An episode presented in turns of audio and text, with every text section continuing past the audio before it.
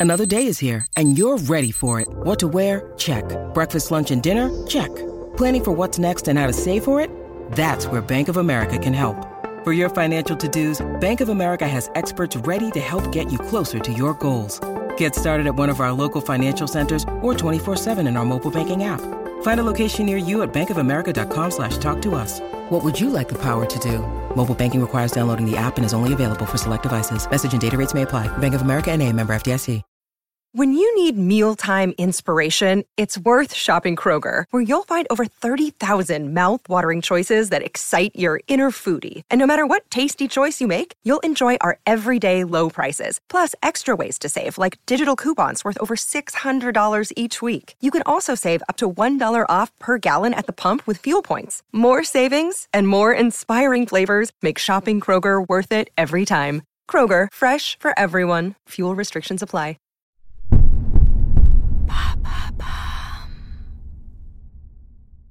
Maintenant, vous savez Culture, c'est le podcast de Bababam qui vous donne les clés essentielles pour savoir ce qui se cache vraiment derrière ces phénomènes culturels qui ont marqué ou qui marquent notre monde et notre actualité. Du 16 au 25 décembre 2021, redécouvrez les 10 personnalités, les stars qui ont marqué l'année 2021. Zendaya, Aya Nakamura ou encore Aurel San, on vous résume tout. Qui est Chloé Zhao, l'étoile montante d'Hollywood? Merci d'avoir posé la question.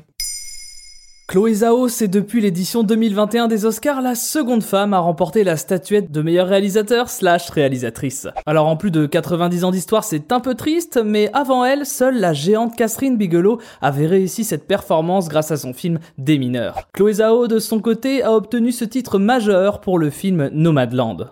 Et qu'est-ce que ça raconte, Nomadland? Alors Nomadland est un road movie. Et pour ceux qui ignorent ce qu'est le road movie, il s'agit d'un genre cinématographique typiquement américain dans lequel le héros va effectuer une grande traversée durant laquelle il va en apprendre plus sur le monde et sur lui-même. Pour schématiser quoi. Dans ce road movie donc on suit Fern, incarné par Francis McDormand. Fern est issu d'une communauté de nomades américains plutôt âgés, vivant dans des camionnettes à cause de la crise économique. On suit donc, durant les 1h48 de film, la traversée de l'ouest américain de cette héroïne originaire du Nevada. Et cette histoire n'est pas totalement fictive, puisqu'elle est l'adaptation du livre Nomadland Surviving America in the 21st Century, écrit par Jessica Bruder, racontant l'histoire de cette population de seniors tombés dans la grande précarité suite à la crise des subprimes de 2008. Et pour que cette vérité apparaisse à l'écran, Francis McDormand, elle aussi oscarisée pour le rôle, a fait le choix de réellement vivre cette expérience pendant 5 mois en traversant plusieurs états des États-Unis et en effectuant des petits boulots.